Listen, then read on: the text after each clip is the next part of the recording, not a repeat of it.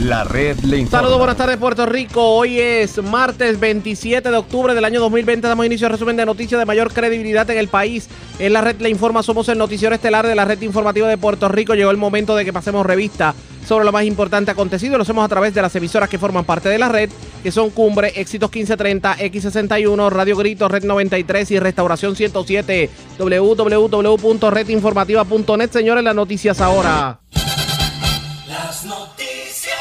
Red le Y estas son las informaciones más importantes en la red Le Informa para hoy, martes 27 de octubre. Actividad política de Pierluisi en Manatí culminó como el Rosario de la Aurora. Fotógrafo del senador Chayán Martínez alega que el representante Gabriel Rodríguez Aguiló y su ayudante lo agredieron en medio de la actividad. El alegado perjudicado radicó una querella en el cuartel de Manatí. El legislador niega los hechos. La información en primicia. Alcaldes del Partido Popular reclaman descentralización de servicios para evitar burocracia y robo de fondos. Le atribuyen el caos en muchos municipios a que el gobierno aparentemente los dejó abandonados. Enhorabuena, ahora se podrá renovar la licencia de conducir sin tener que ir al sesco. La Yaresco dice que hay que votar empleados públicos si se quiere pagar las pensiones. Las críticas no se hicieron esperar. Organización sin fines de lucro califica como muy general y muy vaga la orientación que dio la Comisión Estatal de Elecciones para la elección del próximo martes y decidieron por ello ponerle el cascabel al gato. Hoy en esta edición les presentamos lo nuevo que viene para la elección del 3 de noviembre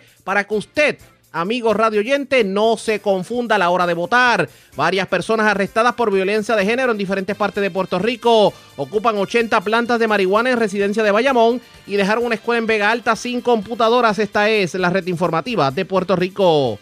Bueno, señores, damos inicio a la edición de hoy martes del noticiero estelar de la red informativa de inmediato a las noticias. Dicen que un evento político que se llevó a cabo anoche en Manatí terminó como el Rosario de la Aurora, cuando aparentemente el fotógrafo del senador nuevo progresista Chayán Martínez fue agredido por el ayudante del representante Gabriel Rodríguez Aguiló.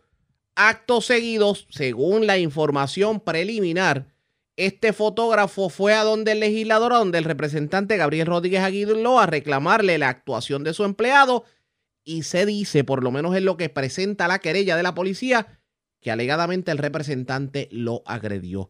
El fotógrafo radicó una querella en el cuartel de Manatí y vamos a iniciar cobertura sobre el particular. Comenzamos escuchando lo que dijo la policía en voz de El Malvarado, oficial de prensa de la uniformada. Esto nos dijo a la red informativa. En horas de la noche de ayer se reportó una agresión simple en la carretera número 2 en el salón de actividades Ferrocarril en Manatí. Según informó el creyente, identificado como Rafael Ramírez Santiago, residente de Manatí, que mientras se encontraba en una actividad política del PNP, alegadamente fue agredido por dos individuos, los cuales puede identificar. Uno de ellos, utilizando sus manos, lo empujó en dos ocasiones y el otro lo agredió en la mano izquierda. Investigó el agente John Román de la división de Manatí, quien continuará con la investigación. Eso fue lo que dijo el Malvarado, oficial de prensa de la policía en Arecibo, pero nosotros decidimos ir a la raíz. Y yo tengo en línea telefónica precisamente al perjudicado en todo esto, Rafael Ramírez, quien todos lo conocemos como uno de los que le da servicio de fotografía al, al senador Martínez. El- Ramírez, saludos, buenas tardes, bienvenido a la red informativa. Saludos, saludos por allá a todos. Y gracias por compartir con nosotros. ¿Qué fue lo que verdaderamente ocurrió anoche? Cuéntenos. Mira, este, yo estaba cubriendo el, el evento, ¿verdad? Que había en Manatí de política, como siempre hago, siempre estoy este, colaborando con, con lo que es la fotografía y demás, eh, de las diferentes actividades. Pero al transcurso de la foto, de las actividades, con el distanciamiento social y demás, cuando se, cuando terminan pues, los diferentes políticos de hablar, yo estoy en la parte de atrás para tomar la foto, ¿verdad? De esa foto que se toma al final eh, de- de- del grupo.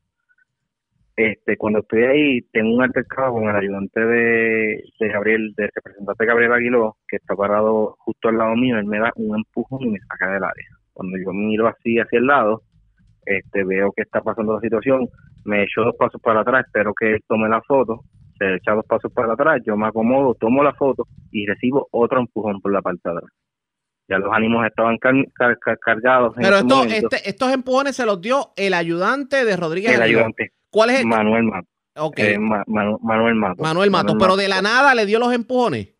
Sí, porque yo me paro al lado, en ese momento pues los fotógrafos de, de que están tomando la foto, Seguro. pues este, este, se, se pegan para poder, para, pues, Sí, para que poder lo, lo- el- lo que Exacto, claro, lo que tradicionalmente ocurre en este en este tipo de casos. Entonces, en este tipo de eventos. lo empuja Pues él y qué, y qué usted hace posteriormente al Él, empujón. es- él estaba al lado mío, me da el empujón, yo me salgo a un lado para cuando yo lo veo con el teléfono, pues yo tengo mis equipos de fotografía, lo veo sacando fotos con el teléfono, le doy el espacio para que tome el teléfono y cuando termine y se echa para atrás, pues entonces me paro frente a los candidatos a sacar las fotos. Recibo otro empujón en la parte de atrás.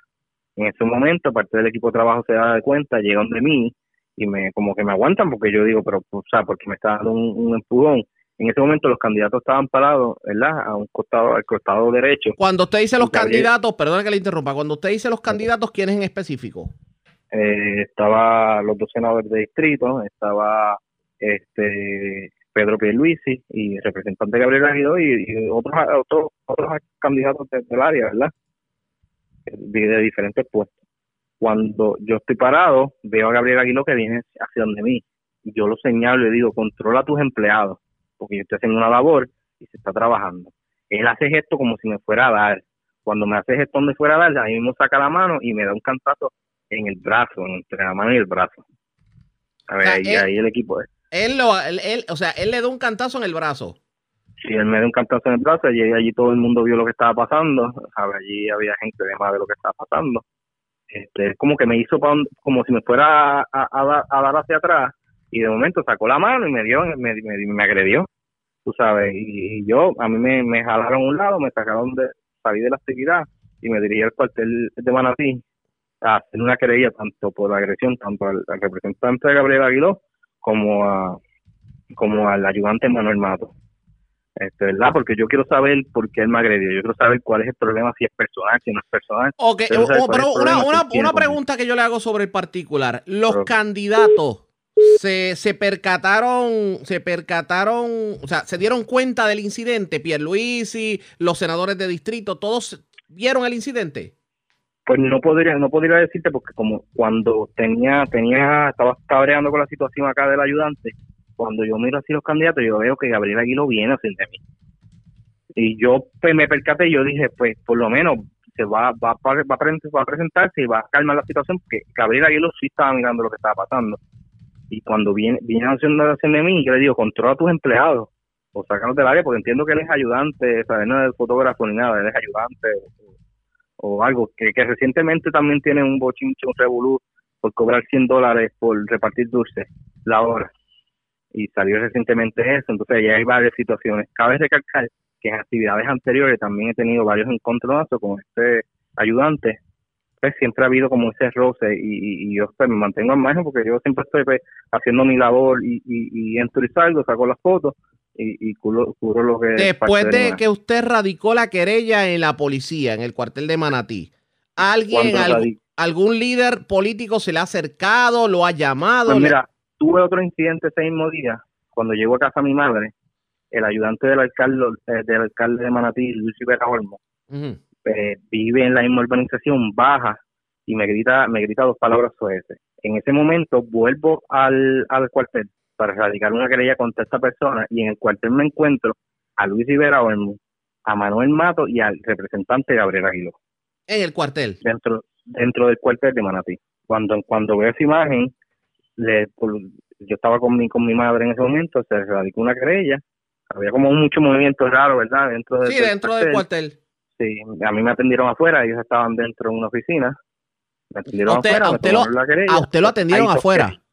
A mí me atendieron afuera y él estaba adentro con, no sé si era un abogado, estaba con Manuel, estaban todos sentados ahí. Entiendo, incluso pude sacar una foto de, de- del ayudante este del, del alcalde de Manatí parado en la, en la oficina de CRT, que fue la misma persona que me yo intenté entrar al cuartel y me dijeron que por protocolo de COVID no podía entrar. Sin embargo, ellos estaban adentro. Inter- interesante la situación. me Eh, cogieron me, me cogieron la querella, yo me fui y ellos se quedaron adentro del, del cuartel. después de eso, ¿algún agente de la policía se ha comunicado con usted? No, no se ha comunicado. Me habían indicado que llamar el cuartel para el número de los Para el, para el número. ¿Ya tiene el número claro. de querella disponible? No, voy a llamar en, en breve minuto para, Para entonces tener el número de querella. Eh, usted, le está, usted le da servicio al senador Chayan Martínez. ¿Usted tuvo la Claro, oportunidad de hablarle al senador o el senador lo llamó? Este, no he tenido la oportunidad de hablar con él porque todo pasó, todo pasó en el día de ayer. Ujú. Este, yo de verdad no, no me sentí bien hoy cuando me levanté pues, por toda la situación y, Sí, y seguro, demás. seguro. Y, y, y, pues como estoy en esto, en esta situación, pues no, no me, no me he podido comunicar con él. Vamos. Este, O sea pero que, yo, ¿verdad? Yo, ¿sabes? yo creo, yo, yo soy estadista, soy PNP y, y creo en la igualdad, pero pero las cosas se hacen como, como tienen que ser y, y Entiendo. creo en la justicia. bueno, pues gracias por haber compartido con nosotros. Buenas tardes. Está bien, gracias a ustedes. Eso es lo que ha alegado. Lo escuchan aquí en primicia en la red informativa de Puerto Rico, pero la moneda tiene dos caras. ¿Y qué tiene que decir el representante Rodríguez Aguiló sobre esta denuncia que acaba de hacer el fotógrafo de Chayán Martínez? Lo escucharán rapidito, pero antes hacemos lo siguiente. Presentamos las condiciones del tiempo para hoy. Una marejada generada por el ciclón post-tropical Epsilon produce condiciones peligrosas en las costas y aguas locales. El oleaje alcanza entre 6 a 8 pies y en ocasiones más alto. Hay olas rompientes de hasta 12 pies. A esta hora hay riesgo alto de corrientes marinas, advertencias para los operadores de embarcaciones pequeñas y resacas fuertes. Las playas de la costa norte de Puerto Rico, Culebra y San Tomás, así como playas del este de Santa Cruz, están bajo un riesgo alto de corrientes marinas. Esta tarde se esperan aguaceros y tronadas aisladas que afectarán porciones del centro y oeste de Puerto Rico, mientras que la temperatura en la noche alcanzará los bajos 70 grados. La red Regresamos a la red Le Informa, el noticiero estelar de la red informativa edición de hoy martes. Gracias por compartir con nosotros. Hicimos lo humanamente imposible para que el representante Gabriel Rodríguez Aguiló tuviera su oportunidad de explicar cuál fue la realidad de lo acontecido en el evento de Pierluisi ayer en, en Manatí, en donde alega el, camaro, el, foto, el fotógrafo que le da servicio a Chayan Martínez que tanto el ayudante de Gabriel Rodríguez Aguiló como el representante lo agredieron. De hecho, ya ustedes escucharon la versión que dio la persona y la versión de la policía de Puerto Rico. Queríamos tener la versión de Rodríguez Aguiló, pero pues no nos contestó las llamadas telefónicas. Le- nos reiteramos en que el espacio está disponible porque lo justo es que ustedes puedan escuchar y tener las dos caras de la moneda. Así que tan pronto lo tengamos, con mucho gusto le damos la oportunidad para que dé su versión sobre el particular. Mientras, pues cambiamos de tema porque hoy un grupo de alcaldes del Partido Popular Democrático presentaron propuestas para descentralizar los servicios del gobierno y que según ellos esto pudiera ser la solución para evitar la burocracia, la corrupción y el mal manejo de fondos públicos. En esta conferencia de prensa estuvieron presentes el alcalde de Villalba, Luis Javier Hernández, el de Coamo, Juan Carlos García Padilla, el de Comerío, José Santiago, el de Corozal, Sergio Torres y la alcaldesa de Morovis, Carmen Maldonado. ¿Qué ocurrió en esta conferencia de prensa? una de las regiones, como decía José, desde allí es que vamos a levantar al país, lo vamos a fortalecer. Es importante que hagamos eso y la gente tiene que hacer el contraste. El abandono de toda la carretera en Puerto Rico, en el área oeste particularmente, un abandono total. Lo, lo que han hecho con los suministros, mire, ¿sabe qué? Yo no voy a entregar nunca un suministro. Usted no ve al alcalde de Hormiguero entregando suministros nunca, aun cuando sean del municipio. Yo no voy a entregar eso, eso no. Pero ¿por qué yo tengo que estar presente allí? ¿Por qué ellos detenían la entrega de suministros hasta que llegara la senadora o el senador X? Eso es corrupción política. Eso no se puede permitir. Nosotros tenemos, nosotros le estamos diciendo al país, mire, aquí hay un gobierno diferente, recto, honesto, transparente, desde los municipios, para fortalecer y transformar el país. Muchas gracias.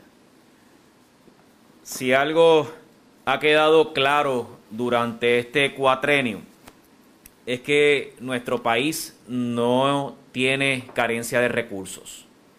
Hay más de 50 mil millones de dólares aprobados en fondos federales que este gobierno no supo manejar.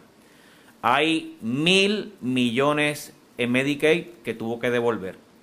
Hay millones de dólares en educación que no se están utilizando y muchos más que se devuelven todos los años. El problema de este gobierno son las prioridades. El problema de este gobierno es que cuando aprobó un plan fiscal determinó poner las prioridades en otro lugar. Le quitó los recursos a los municipios Por otro lado dicen que creen, que creen en los municipios, pero le quitan los recursos. Dicen que creen en la Yupi, pero le quitan los recursos. Yo les garantizo a ustedes que Charlie Delgado Altieri, con el plan de gobierno aprobado por el Partido Popular Democrático, va a devolver esos recursos a nuestra gente, va a fortalecer realmente los municipios. Tú no puedes decir que crees en los municipios y fuiste el asesor de la Junta cuando nos quitaron los recursos. Tú no puedes decir que estás a favor de la Yupi cuando fuiste el asesor legal de la Junta que le quitó precisamente los recursos a la Yupi.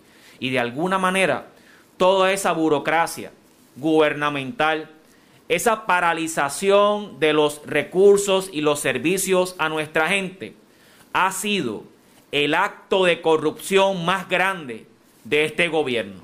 Por eso es que el pueblo está cansado. Por eso es que el pueblo se ha sublevado. Por eso es que ni los de él ni los PNP están al lado de él. Porque de alguna manera han abandonado al pueblo.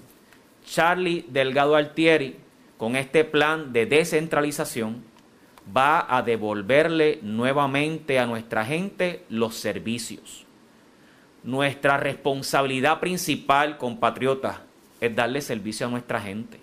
Y de alguna manera esa descentralización va a comenzar el 3 de noviembre cuando este país vote masivamente por un gobernador que no solamente tiene la experiencia administrativa, sino que ha vivido en carne propia cada una de las pruebas que nosotros como alcaldes y todos los ciudadanos hemos vivido. De alguna manera en educación hay varios proyectos en los cuales los municipios vamos a, asumir mayores roles protagónicos, como hablaba Josian también del manejo de las escuelas. En DITOP, lo que tiene que ver, como hablaba Pedro García, del mantenimiento de las carreteras, pero también el bacheo y el arreglo en asfalto de nuestras carreteras, pero podemos ir más allá. Este gobierno tiene cerca de 3.000 proyectos aguantados en FEMA de carreteras secundarias y terciarias, porque no saben administrar bien los fondos. Para ellos esto no es prioridad. Para ellos era prioridad darle contratos y el tumbe a sus amigos.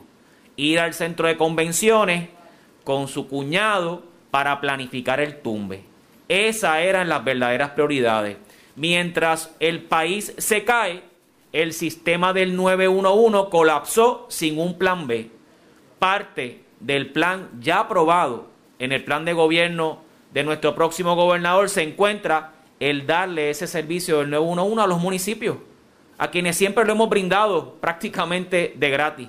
Y así muchas otras funciones en vivienda.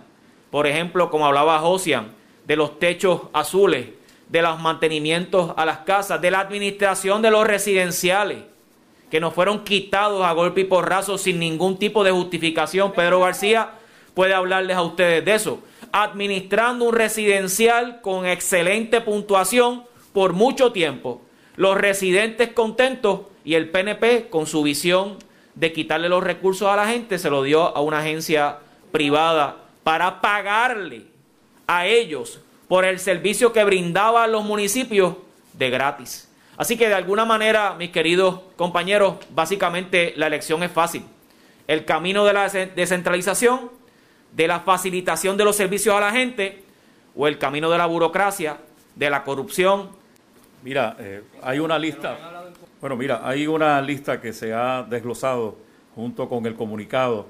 En el área, por ejemplo, de lo que tiene que ver con las carreteras, la realidad es que nuestras carreteras, en nuestros municipios, dentro de la ruralía, sabes que las escorrentías, la lluvia, la humedad, hace que se deterioren más, el pasto crece más, la hierba crece más si no hay brigadas de mantenimiento. El pueblo que paga contribuciones cada año tiene que estar pasando por esas carreteras que deterioran sus automóviles y que provocan incluso situaciones de accidente, porque tú tienes que conducir casi por el medio, porque el pasto ya cubre la carretera. Esos trabajos se pueden hacer desde el nivel local, nosotros lo hemos demostrado y hay fórmulas fáciles. Tú tomas la cantidad de dinero que se va a asignar para mantenimiento y lo divides por el número de kilómetros que hay en cada carretera, en cada municipio, el número de carretera estatal, número de kilómetros. Eso se ha hecho en el pasado, pero en la medida en que tú lo centralizas para darle el contrato a una compañía que se va a ganar un montón de millones de dólares, como está, está planteando eh, Pedro en este momento, lo que son las escuelas. Nosotros, si yo quisiera que tuvieras cómo están las escuelas y cómo pudieran estar si nos permitieran a nosotros hacer el trabajo. Lo que es la transportación escolar, la seguridad escolar, que tú puedas nombrar como guardia escolar a alguien, probablemente hasta un padre de un estudiante de esa escuela, que pueda entonces también ser colaborador en el proyecto escolar. Mira, todo lo que tú logras trabajar desde el nivel local incluye una sensibilidad particular de conocer el entorno, la situación de la gente. Y esa es la, forma en que más tú logras, porque se hace más con menos y al mismo tiempo se le responde, no desde San Juan, pensando en que se, se, resolvió el problema con una sola solución. Eso no, es, eso no es posible. Cada zona del país tiene que tener una respuesta distinta y es lo que estamos proponiendo. Perdóname. ¿Cuántas escuelas están cerradas? A nosotros, ahora mismo yo tengo cinco escuelas cerradas. Ya nos han cerrado nueve, pero de las últimas cinco, yo llevo hace dos años pidiendo que me transfieran esas escuelas con proyectos ya definidos con las comunidades y todavía hoy, todavía hoy no las tengo. Y llamo todas las semanas a Fortaleza con proyectos definidos, incluso de desarrollo económico, porque tenemos una de las escuelas que ya tenemos pequeños empresarios para ubicarse en esos salones, en una producción que genere empleo y actividad económica, pero lamentablemente no nos, no nos toman en cuenta. Nosotros, mira, el reemplazo de luminaria fundida, nosotros lo hacemos de gratis, no le cobramos un centavo, pues Energía Eléctrica prefiere pagarle 400 dólares por, por el cambio de cada bombilla fundida a un, a un contratista. En el caso nuestro, va a acueducto, repara un tubo roto en la carretera, deja el hoyo, nosotros le estábamos haciendo el trabajo de gratis de pavimentar esa zona. Pues ahora la autoridad decidió, no, alcalde, no tiene que hacerlo porque tenemos una compañía que lo va a hacer, pero lo va a hacer de gratis. No, no, le vamos a pagar. Pero si es que nosotros lo estábamos haciendo de gratis, ¿quién es el contratista? ¿Cuánto le está dando en la campaña?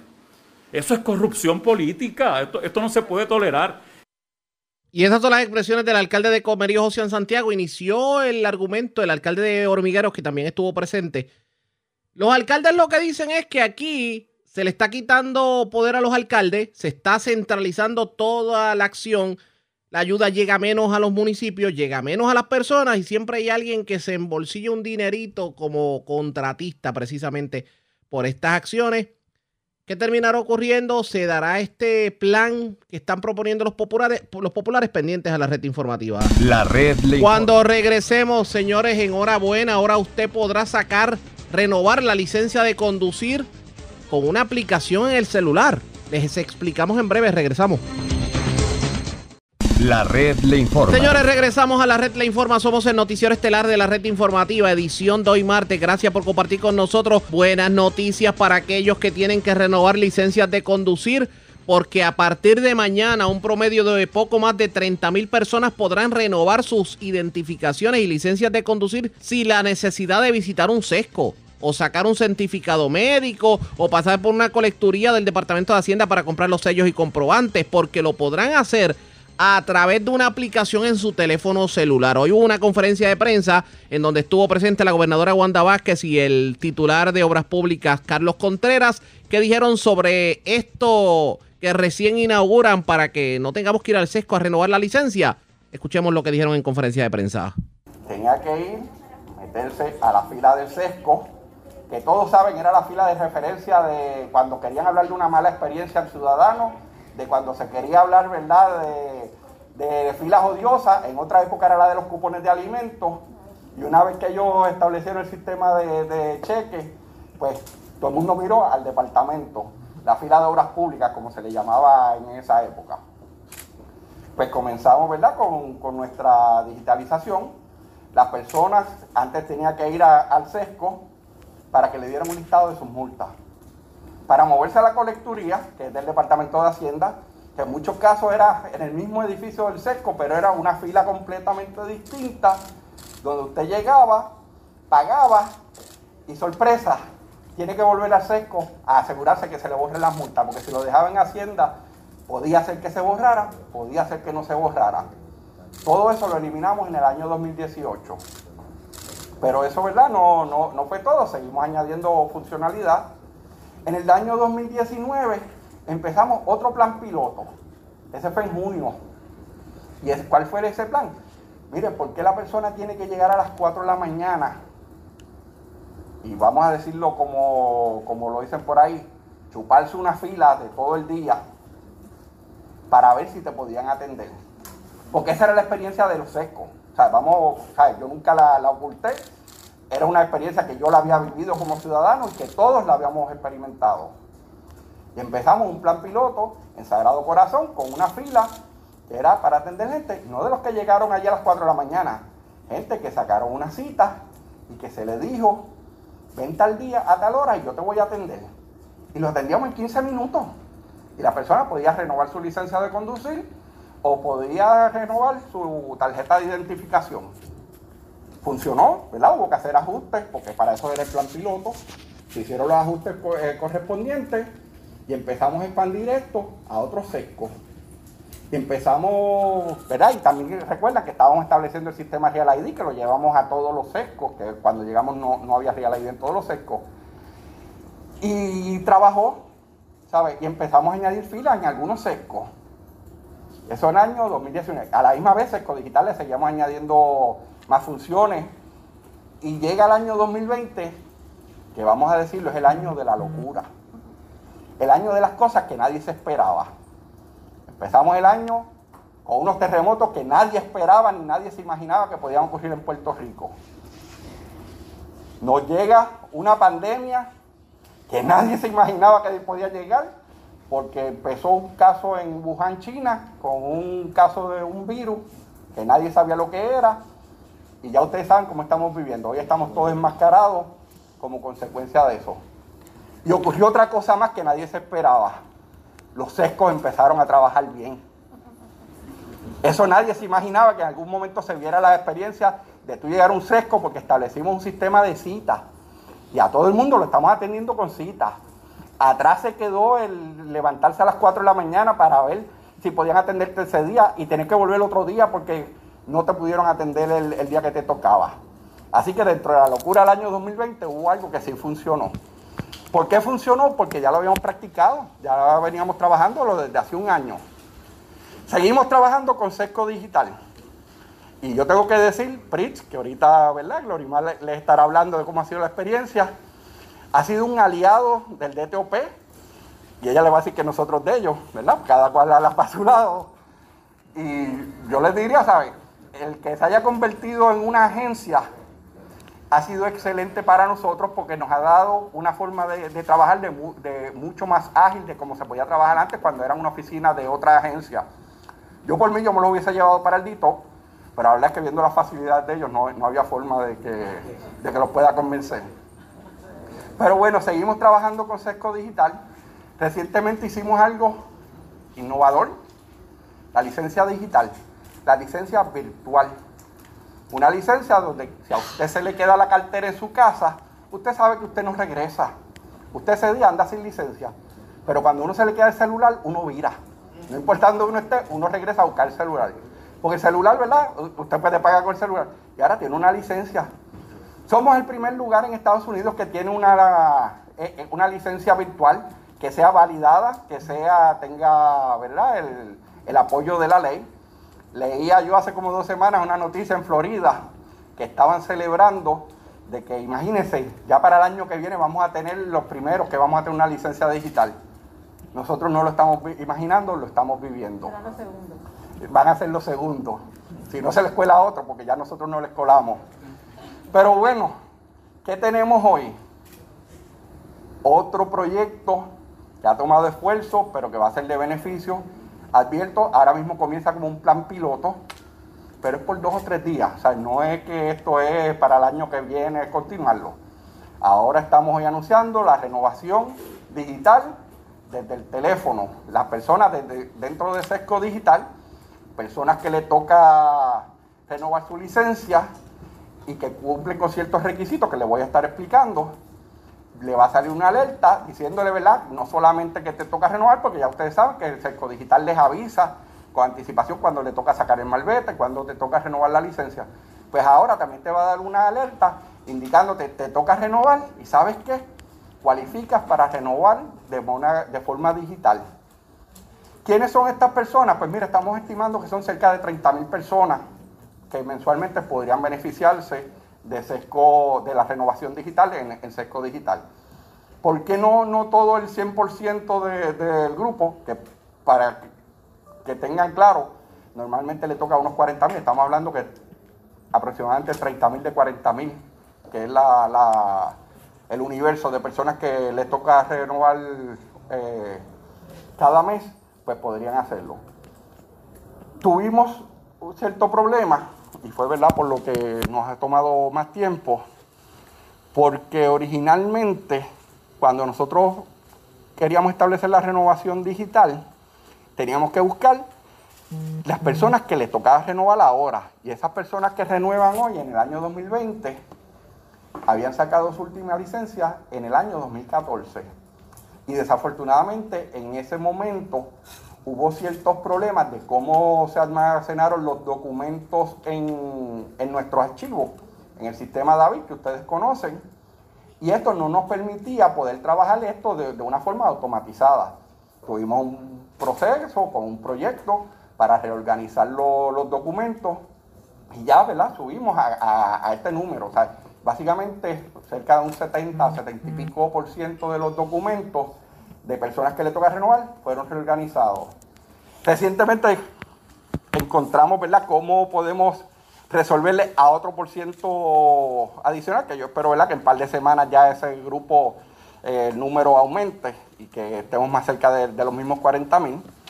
Pero por ahora, 30 mil de esos 40 mil es un éxito. Va a ser muchas personas que en lugar de tener que sacar la cita para buscar su, ¿verdad? Para llegar y, hacer un proceso de, de 15 minutos, ahora van a hacer su gestión en el teléfono, van a, ¿verdad? a seguir los pasos que se le indican, pagan y le van a dar una cita para que vaya un momento dado y recoja la licencia.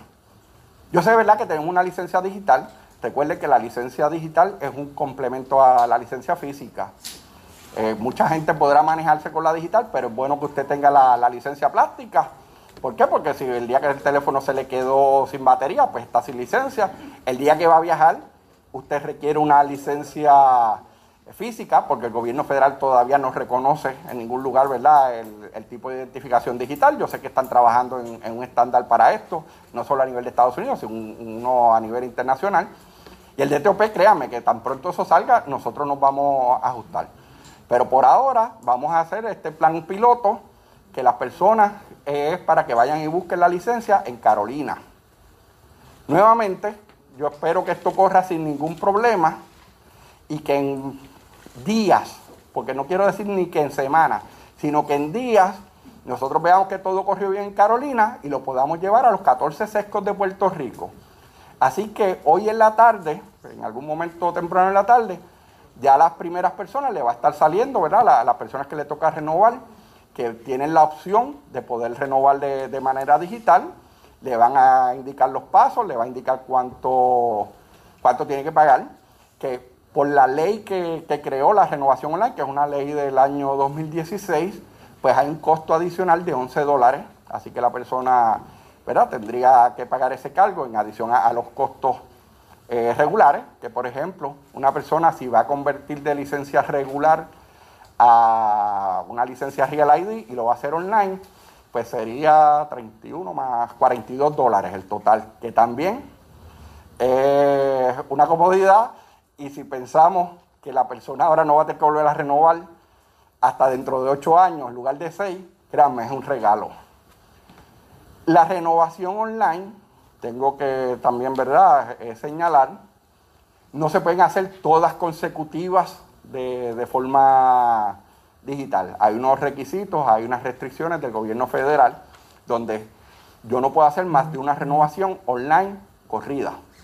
Entiéndase, yo puedo hacer varias renovaciones presencial, yo puedo ir al SESCO y renovo una vez y vuelvo la próxima vez en- a los seis años o a los ocho años y renuevo y después puedo hacer una online y la próxima la tengo que hacer presencial. Pero ya después que haga la presencial, la próxima puedo volver online. ¿Por qué? Porque cuando usted hace la renovación en línea, la, renovación digital, usted va a quedarse con la misma foto que tenía en la foto anterior. entiéndase que se va a ver 6 o 8 años más joven, dependiendo ¿verdad? de qué momento haga la, digital, se va a quedar con la misma firma, no tiene que presentar certificado médico nuevo, así que hay, ciertas ventajas también en, hacer la renovación digital. De hecho, lo que se ahorra del médico es mucho más que, ¿verdad? que lo que le cuesta adicional, así que sigue siendo un buen negocio hacer la renovación digital.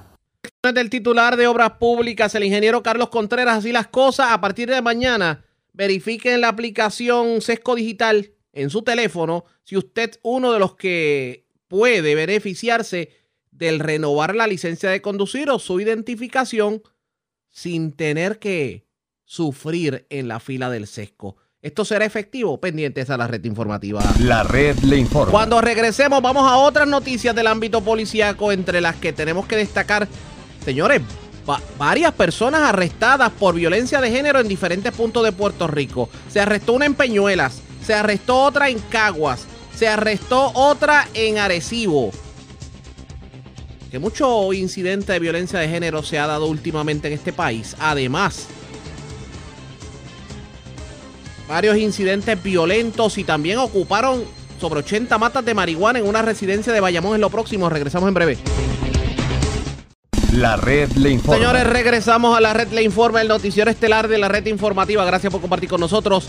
Vamos a noticias del ámbito policíaco. Comenzamos en la zona norte del país porque delincuentes escalaron una escuela en Vega Alta. De allí cargaron con computadoras, tablets, radios de comunicación, proyectores, bocinas, equipo de mantenimiento y un sinnúmero de, de asuntos más. Todo obviamente propiedad del Departamento de Educación. También en el estacionamiento de, de un centro comercial. No, debo decir en el estacionamiento del Sesco de Bayamón. Le llevaron 3.800 dólares en efectivo a... Se lo llevaron de un vehículo. Y también del estacion, de un estacionamiento cercano a la zona de Forest Hill, a donde se encuentra la tienda Forest Hill Electronics, se llevaron también eh, dinero y equipo cardíaco. Wanda Santana, oficial de prensa de la policía en Bayamón, con detalles. Saludos, buenas tardes. Buenas tardes para usted y para todos. ¿Qué información tenemos? Eso es correcto. En horas de la mañana de ayer se reportó un escalamiento en la escuela San Antonio que ubica en la carretera 676 en Vega Alta. De acuerdo a la información, alegó Edwin Arroyo que alguien le ocasionó daños a la verja de la parte posterior, logrando acceso al área de la administración, apropiándose de siete computadoras portátil, cuatro tabletas, cuatro radios de comunicaciones, termómetros, proyectores, bocinas de computadora, mascarillas, cobre, equipo de mantenimiento y limpieza, todo propiedad del Departamento de Educación. En adición le ocasionaron daños a ventanas de cristal, abanicos y armarios. La propiedad y los daños no fueron valorados. Por otra parte, dos apropiaciones ilegales se reportaron en el día de ayer en Bayamón. La primera de ellas ocurrió en el área del estacionamiento del SESCO, que ubica en la carretera 174 a eso de la 1 y 34 de la tarde, donde alegó Luis Ramos que alguien le ocasionó daños al cristal del vehículo Mazda 2 del año 2017, logrando acceso al interior apropiándose de un sobre con 3.800 dólares en efectivo, que se encontraban debajo de uno de los asientos. La segunda apropiación se reportó a las 8 y 20 de la noche en la marginal de la carretera 167 al lado de Forest Hills Electronic. Alegó Joan Torres que alguien le ocasionó daños al cristal de su vehículo Toyota Prius del año 2012, logrando acceso al interior apropiándose de un bulto color negro, documentos personales, 240 dólares en efectivo, un dispositivo cardíaco y dos teléfonos celulares. La propiedad fue valorada en 5 mil dólares. Los casos fueron referidos a la División de Propiedad del Cuerpo de Investigaciones Criminales de las áreas. Buenas tardes. Y buenas tardes para usted también. Gracias, era Wanda Santana, oficial de prensa de la policía en Bayamón. Nos quedamos precisamente en la zona metropolitana porque las autoridades arrestaron dos personas y ocuparon 80 plantas de marihuana. Esto en una residencia de la urbanización Sierra Bayamón. Mayra ya oficial de prensa de la policía con detalles. Saludos, buenas tardes. Sí, buenas tardes. Eh, se indica que dos jóvenes detenidos en horas de la tarde de ayer permanecen bajo la custodia de la División de Vehículos Hurtados de Bayamón, luego de que en medio de un allanamiento a una residencia expedida por la juez Nidia del Carmen Jiménez, se ocuparan 80 plantas de aparente marihuana en un invernadero. La orden de allanamiento fue realizada en la organización Sierra Bayamón, donde además de las plantas se ocupó un vehículo Tacoma color crema del año 2017. Los arrestados eh, fueron identificados como Joshua Rodríguez Rodríguez, de 30 años de edad, y Johnny Ortiz Rosario, de 19. Ambos permanecen a la espera de la posible erradicación de cargos. Gracias por la información. Buenas tardes. Buenas tardes. Gracias, era Mayra ya, oficial de prensa de la policía en Bayamón, de la zona metropolitana. Vamos a la zona este de Puerto Rico. Se erradicaron cargos criminales contra dos personas, dos damas que aparentemente agredieron a otra dama en un hecho ocurrido en Yabucoa. Marcos Rivera, oficial de prensa de la policía en Humacao, con detalles. Saludos, buenas tardes. Sí, bueno, buenas tardes. Como bien indica, se, se recaron varios cargos criminales por los delitos de agresión y daño contra Janet Rivera Hernández, 42 años y residente de Maunabo, y Paola Sánchez Berrío, de 18 años y residente de Yabucoa. Los hechos ocurrieron para el día 20 de octubre, en horas de la tarde, en el estacionamiento residencial Carmen, Carmen Mantores, del pueblo de Maunabo, donde se alegó que ambas imputadas utilizaron fuerza física contra la perjudicada Anatil de Monclova, donde la misma resultó con una fractura en el área de la clavícula y agredida en diferentes partes de su cuerpo. Además, le, le causaron daño a los espejuelos de la víctima. Agente Mirka Rodríguez, supervisada por el santo Miguel Torres, adscrita a la División de Homicidios, consultó el caso con, con el fiscal Israel Yumpier, quien presentó la prueba ante el juez Juan Severa del Tribunal de Macao, quien luego de escuchar la prueba encontró causa probable y fijó una fianza de 10 mil dólares a cada una, las cuales fueron prestadas y quedaron en libertad hasta el día de la celebración de la vista preliminar. Gracias por la información. Buenas tardes. Ok, buenas tardes. Gracias, era Marcos Rivera, oficial de prensa de la Policía de Humacao de la zona este. Vamos a la zona oeste de Puerto Rico porque vivo de milagro se encuentra un hombre que recibió un impacto de bala. Esto mientras se encontraba en las parcelas Soledad en Mayagüez. Y es Yaira Rivera, oficial de prensa de la policía, quien nos trae detalles en vivo. Saludos, buenas tardes. Hola, muy buenas tardes. Hoy a las seis de la mañana se recibió una querella de persona herida de bala, esto en el hospital Bellavista del barrio Cerro Las Mesas en Mayagüez. El perjudicado fue identificado como Giovanni de Olivo García, de 27 años y vecino del pueblo de Mayagüez. Esta alega que en el día de ayer, 26 de octubre, alrededor de las ocho y treinta de la noche se encontraba en las parcelas Soledad de Mayagüez atendiendo unos caballos cuando escuchó unas detonaciones y se sintió herido en su pie derecho.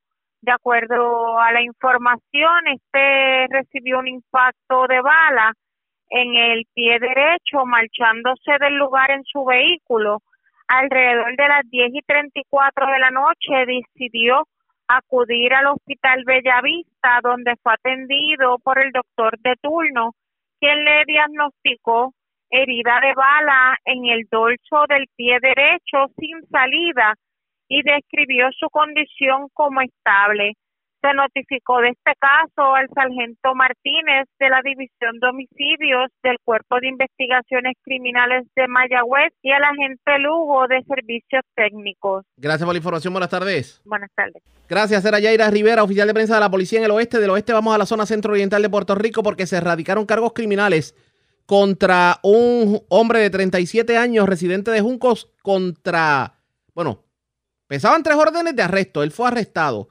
por aparentemente ley 54, un hecho ocurrido en Caguas, y la información la tiene Amarili Sánchez, oficial de prensa de la policía en Caguas. Saludos, buenas tardes.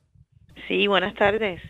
En el día de ayer, agentes adscritos a la División de Arrestos y Allanamientos del Cuerpo de Investigaciones Criminales del área de Cagua informaron sobre el arresto de un hombre que era buscado por violaciones a la Ley 54.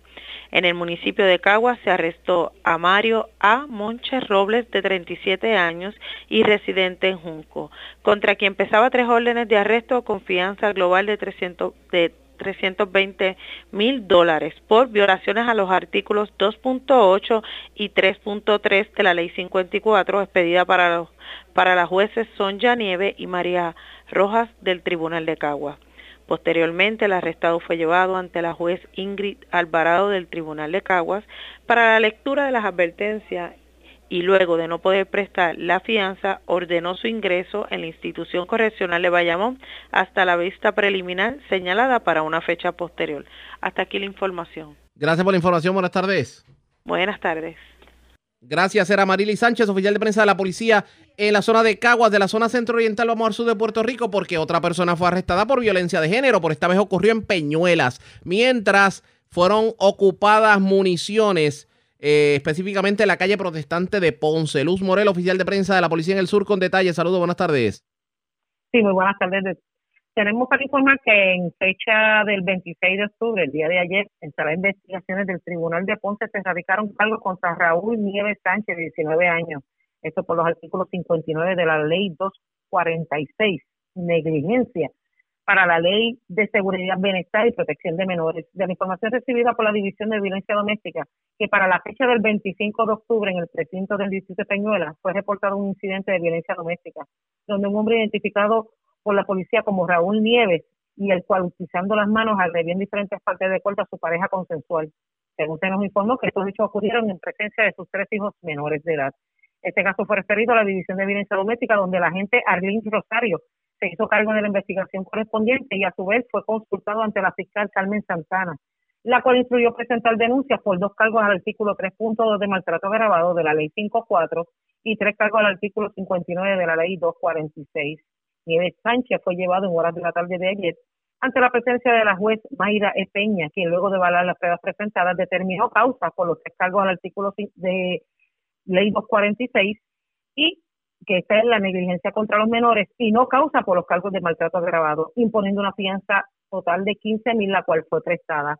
También tenemos que en la calle protestante final fue reportado el hallazgo de varias municiones de diferentes calibres. Esto indica que mientras los agentes adscritos al precinto Ponce Este realizaban rondas preventivas por la mencionada calle del casco urbano, estos observaron una, una funda plástica y la cual contiene en su, en su interior 70 municiones. Tres de estas fueron identificadas como de AK-47, 19 de AR-15 y 15 municiones de 9 milímetros. Este hallazgo fue realizado por la agente Hernández bajo la supervisión de la sargento Ana Jiménez. Además, se estará consultando con la Fiscalía en el Tribunal de Ponce para los trámites correspondientes. Eso es lo que tenemos hasta el momento. Gracias por la información. Buenas tardes. Muy buenas tardes a todos. Gracias, era Luz Morel, oficial de prensa de la Policía en Ponce, de la zona sur de Puerto Rico. Vamos al norte de Puerto Rico. Otro caso de violencia de género. Esta vez ocurrió en la zona de Arecibo. Se erradicaron cargos criminales contra un hombre de 52 años. El incidente ocurrió en el barrio Dominguito, en las parcelas Matei de Arecibo. El Malvarado, oficial de prensa de la policía en el norte, con detalles. Saludos, buenas tardes. Sí, buenas tardes. El agente Ángel Valentín del precinto 107 de Arecibo, en, en, unión a la fiscal Linda Sepúlveda Irizarry, radicó cargos por maltrato y maltrato agravado de la Ley 54 Violencia Doméstica contra Diego L. Otero López, de 52 años, residente de Arecibo. El caso fue presentado ante la juez Michelle Camacho Nieves del Tribunal de Arecibo, quien luego de escuchar la prueba determinó causa, fijando una fianza global de, de 40 mil dólares, la cual no prestó, siendo ingresado en la cárcel de Bayamón hasta su vista preliminar el 10 de noviembre para la fecha del 26 de octubre del año en curso, en el barrio Dominguito, Parcelas Matei, en Arecibo, el, el imputado cometió los hechos antes indicados contra su pareja consensual de 48 años. Eso es todo lo que tenemos por el momento. Que tengan buenas tardes. Y buenas tardes para usted también. La red le informa. Señora, vamos a una pausa. Identificamos nuestra cadena de emisoras en todo Puerto Rico. Regresamos con más en esta edición de hoy, martes, del Noticiero Estelar de la Red Informativa.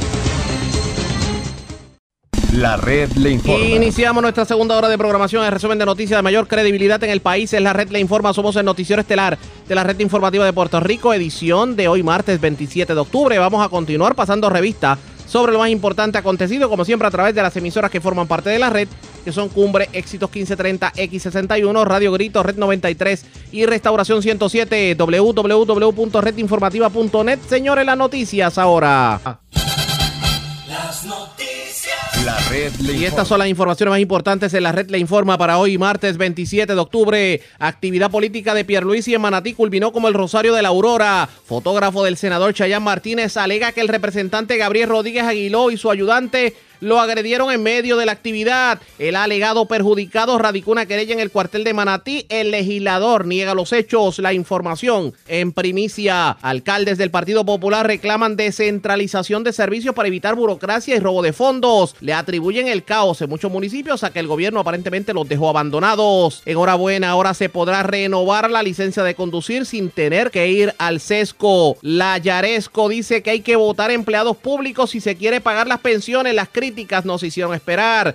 Organización sin fines de lucro califica como muy general y muy vaga la orientación que dio la Comisión Estatal de Elecciones para la elección del próximo martes y decidieron por ello ponerle el cascabel al gato. Hoy en esta edición les presentamos lo nuevo que viene para la elección del 3 de noviembre para que usted Amigos radio oyente, no se confunda a la hora de votar. Varias personas arrestadas por violencia de género en diferentes partes de Puerto Rico. Ocupan 80 plantas de marihuana en residencia de Bayamón y dejaron una escuela en Vega Alta sin computadoras. Esta es la red informativa de Puerto Rico. Bueno, señores, damos inicio a la segunda hora de programación en el noticiero estelar de la red informativa de inmediato a las noticias, el escrutinio electrónico la papeleta adicional del plebiscito y las escuelas cerradas son algunos de los elementos o tal vez dolores de cabeza que pueden complicar el proceso de votación para los electores. Y en respuesta, la organización sin fines de lucro Voz Activa inició una campaña educativa en redes sociales y en los medios, también en la radio, con recomendaciones para los votantes, porque si usted creía que este evento eleccionario del próximo martes iba a ser todo miel sobre hojuelas, se equivocó. Aquí hay muchos cambios y no es lo que las personas están acostumbradas a vivir en medio de un evento eleccionario, comenzando con el hecho de que el horario no es el mismo, no, no vamos a ver el tradicional 8 de la mañana, 3 de la tarde. Yo tengo en línea telefónica para hablar sobre el tema a Dayani Centeno, Centeno Torres, quien es la fundadora de la organización sin fines de lucro Voz Activa Puerto Rico, para que nos oriente sobre el particular y ver cómo podemos ayudar a los electores que se van a encontrar con un nuevo panorama en medio de la elección del próximo 3 de noviembre. Saludos, buenas tardes, bienvenida a la red informativa. Hola, buenas tardes, buenas tardes. Y gracias por compartir con nosotros. Antes de, orientar al pueblo, me gustaría que le digamos al pueblo qué es Voz Activa. Claro, eh, Voz Activa es una organización sin fines de lucro, como tú mencionaste. Eh, nuestro trabajo eh, primordial es con grupos y organizaciones comunitarias, ayudándoles en procesos de cómo organizarse, eh, cómo tomar decisiones, cómo planificar eh, para proyectos de desarrollo comunitario. Eh, lo que pasa es que, con este tema de las elecciones, eh, pues como han surgido tantas dudas y hay tantos cambios como tú mismo mencionas, nos hemos aliado con otras organizaciones que tienen la preocupación de que la gente esté bien informada y aprovechar los canales que tenemos y los contactos que tenemos en las comunidades para llevar esa información. No es lo que hacemos regularmente, pero siendo las circunstancias como son, pues dijimos, pues hay que orientar a la gente y allá vamos. ¿Cuán complicado puede ser el votar en estas elecciones?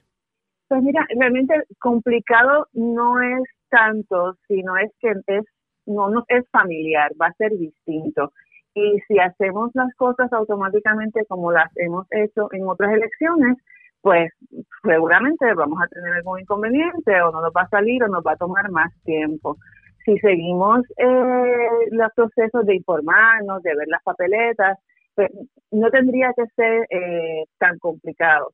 Una de las cosas que a nosotros nos preocupa más y a lo que le estamos prestando más atención es a que los votantes y las votantes sepan que como las papeletas ahora se entran en una máquina de escrutinio electrónico, tienen que hacer las marcas dentro de los cuadros de las papeletas. Tú sabes que estamos acostumbrados en, Puerto Rico a que tú haces una marca cerquita de la cara, cerquita del nombre, en el cuadrito, un poquito fuera del cuadrito, y eso cuenta, porque era una persona o un, equipo, ¿verdad?, quien la miraba y, y decía, ah, bueno, pues esta persona seguramente quiso decir tal cosa o quiso votar de esta manera.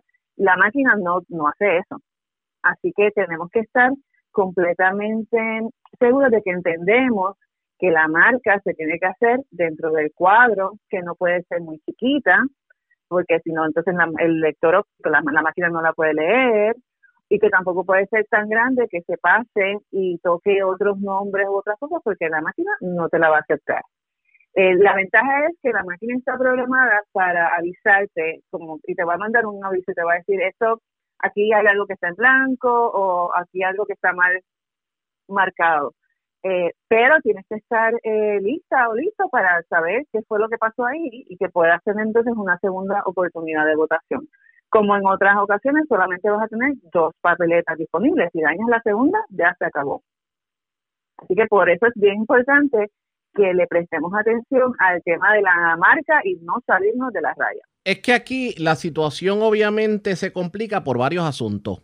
Y digo se complica, aunque puede sonar fácil, pero por ejemplo, las personas de la tercera edad están acostumbradas a la clásica cruz bajo la insignia. Y antes la cruz er, podía ser en cualquier lugar bajo la insignia porque se consideraba la, intención del elector. De momento nos encontramos con una página electrónica que a esta persona de la tercera edad lo primero es que se le hace difícil meterla en, la, en, el lector y, ese, y buscar ese cuadrito exactamente en el lugar. Me parece que hay que ser bien, bien preciso. Sí, por eso, por eso es que tenemos que, digo, y tampoco es que el cuadro sea minúsculo, que no puedas verlo, ¿verdad? Pero sin duda eh, no es a lo que estamos acostumbrados. Por eso lo que le estamos diciendo a, los votantes es que practiques. Que obviamente sabemos que muchas personas no tienen acceso a Internet, por eso también estamos eh, eh, diciéndolo por radio, ¿verdad? que es importante que te fijes en el cuadro y que pues eso, que vas, a ver muchos cuadritos, vas a ver el cuadro de la bandera, vas a ver el cuadro en blanco para hacer tu marca, vas a ver el cuadro al lado de cada de los candidatos y te aseguras de que la marca está dentro del cuadro. Tenemos que prestarle mucha atención a, esto y, y por sobre todo por eso le estamos dando más énfasis a este tema, porque sabemos que no es lo que estamos acostumbrados eh, hacer las personas que llevan décadas votando en Puerto Rico. Aparte de lo que tiene que ver con, con el votar específicamente en el cuadrito, ¿qué otros asuntos debemos estar pendientes como elector para obviamente no ir a un proceso de votación y que el voto se invalide? Claro, pues bueno, eh, también tenemos que estar pendientes, ¿verdad?, de las maneras que, que ya existían antes de votar, como el voto íntegro, el voto mixto, el voto por candidatura, porque de nuevo, al, al ser una máquina quien va a hacer la, la lectura, eh, pues tenemos que asegurarnos de que no marcamos en espacios de más o, candidatos de más o candidatos de menos. Eso es un asunto que, que es súper importante. Y el otro asunto es el de los centros de votación, que pues mucha gente eh, está acostumbrada a ir a votar a la escuela a donde han ido toda la vida y pues como sabemos hay unos centros de votación que no van a estar abiertos porque la escuela cerró, porque con los terremotos, etcétera. Las personas que estuvieron en primarias pues seguramente ya tienen eso resuelto porque ya se dieron cuenta de que no era aquí, que era en otro sitio. Pero, pero quienes no estuvieron en primarias eh, le estamos haciendo la recomendación de que entren a la página de la Comisión Estatal de Elecciones para que entonces averigüen si su centro de votación es el mismo de siempre o si ha cambiado. ¿Habría alguna alternativa? perdone que le interrumpa. Obviamente, eh, lo de la página de la Comisión Estatal de Elecciones es entendible, pero tomando en consideración que muchas personas no, no dominan la, los pues sistemas de pues Internet. Hay, una opción súper chula que hicieron en la Comisión Estatal de Elecciones que a mí me, me gusta mucho y es un número para enviar mensaje de texto. Eh, mandas tu número de tarjeta electoral, o sea, tu identificación electoral al número 787-338-1616, lo repito ahorita. Solamente tu número de, de identificación electoral y te van a mandar un texto con tu centro de votación. Suena interesante. Todavía yo sé que hay gente que no, que tal vez eso es un poco demasiado tecnológico, pero es mejor, es una opción todavía ante la gente que no maneja internet. No, y sobre todo... Y sobre todo tomando en consideración que muchas personas no pueden ir a la Junta de Inscripción Permanente o la Junta limita eh, las personas que, que van precisamente a la Junta por el hecho de la pandemia. Exactamente, texteas tu número al 787 338 1616, solamente tienes que poner el número de que está en tu tarjeta electoral o tu número de identificación electoral y te va a llegar un texto de, de, vuelta con tu centro de votación. Y eso, lo- varias personas que me han eh, consultado lo han hecho y en efecto les llega rapidito y, y ya. Entonces, una claro, es una escuela o un centro de votación que no has eh, usado en otras ocasiones, pues la recomendación es que pues, bu- busques la dirección, te des una vueltita para que sepas si hay estacionamiento, si no hay estacionamiento. Eh, no son todas las cosas que nos pueden complicar el día. Ese día tú no quieres llegar a un sitio y darte cuenta que no puedes entrar por una calle porque es en una sola dirección, tienes que ir por la otra, que no hay estacionamiento. Tendremos que hacer la planificación para que todas esas cosas las tengamos resueltas de antemano. Eh, y así que esa es una, una manera de hacerlo. A, a los que son más tecnológicos les, les decimos pues ponle un pin, ah, ¿verdad? A, a tu escuela, a tu centro de votación y así cuando te toque pues ya tienes la dirección en tu, en tu celular y, y sigues las instrucciones del teléfono para llegar. Pero si eso no te funciona, pues bueno, puedes buscar la dirección y asegurarte que sabes cómo llegar eh, y todas las cosas que te pueden complicar el día, como por ejemplo que no te puedas estacionar o, o dónde están los estacionamientos para personas eh, que tienen eh, problemas de movilidad y todo ese tipo de cosas. Deben las personas, bueno, también hay que advertir a las personas que el horario de los colegios cambió, que no es el 8 a 3, que estamos hablando Exacto, de a las no- 9. a las 9 de la mañana. Eh, Ujú. ¿Es seguro ir a votar, tomando en cuenta la pandemia? Bueno, nosotros no somos eh, salubristas, ¿verdad? Eso es nuestro, nue- nuestra, nuestra especialidad, pero entendemos que si seguimos todas las instrucciones y todas las recomendaciones, debe ser seguro. Eh, la recomendación, pues, si como tenemos que mantener una distancia, a lo mejor te va a tocar esperar bajo el sol, pues lleva una sombrilla, lleva tu mascarilla, lleva eh, tu tal vez alguna una silla eh, portátil, si tienes que esperar en una, ¿verdad? La, la distancia eh, multiplica, ¿verdad? O hace la fila mucho más larga, pues que estés cómodo o cómoda. Eh, tu desinfectante también llévalo, o sea, no, se supone que todas, tanto hay haya eh, eh, desinfectantes como termómetros y todo ese tipo de cosas, pero no está de más que lleves tus cositas para protegerte. Definitivamente. Permítame un momentito. Hay que continuar esta orientación definitivamente y sobre todo tenemos que tocar asuntos como qué pasa con los que no votaron en la elección anterior, qué pasa si se le perdió su tarjeta electoral y estos asuntos Muy bien. técnicos de último minuto. Pero antes tenemos que hacer lo siguiente. Presentamos las condiciones del tiempo para hoy. Una marejada generada por el ciclón post-tropical Epsilon produce condiciones peligrosas en las costas y aguas locales. El oleaje alcanza entre 6 a 8 pies y en ocasiones más alto. Hay olas rompientes de hasta 12 pies. A esta hora hay riesgo alto de corrientes marinas, advertencias para los operadores de embarcaciones pequeñas y resacas fuertes. Las playas de la costa norte de Puerto Rico, Culebra y San Tomás, así como playas del este de Santa Cruz, están bajo un riesgo alto de corrientes marinas. Esta tarde se esperan aguaceros y tronadas aisladas que afectarán porciones del centro y oeste de Puerto Rico, mientras que la temperatura en la noche alcanzará los bajos 70 grados. La red le informa. Bueno, señores, regresamos a la red Le Informa. Somos el noticiero estelar de la red informativa de Puerto Rico, edición de hoy martes. Gracias por compartir con nosotros. Mantenemos el diálogo con Dayani Centeno Torres, quien es la fundadora de la eh, organización comunitaria Voz Activa.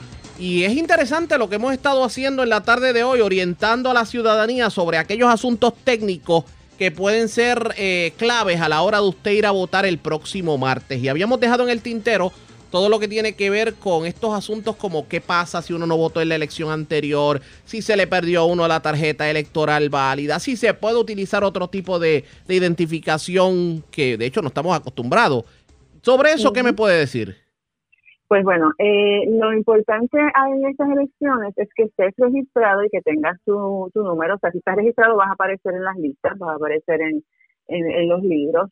Eh, si se te perdió tu tarjeta y estás registrado, no importa, porque con tu información personal y con una identificación válida con foto te van a encontrar. ¿Qué es una identificación válida con foto?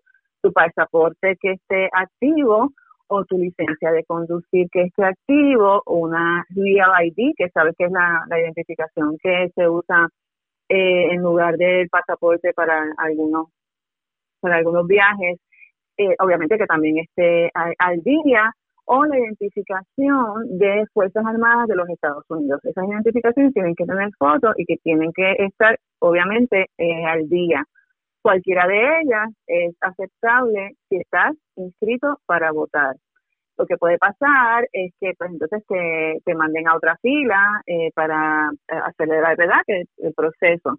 Ahora, también es importante que los votantes sepan que si tú no, no apareces o hay alguna confusión sobre tu estatus electoral, de todas maneras tú tienes derecho a votar.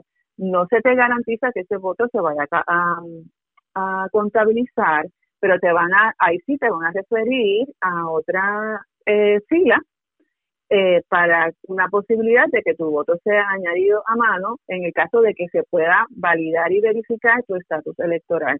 Y es importante que la gente sepa que eh, esto se hace porque se le quiere garantizar el derecho al voto a la mayor cantidad de personas.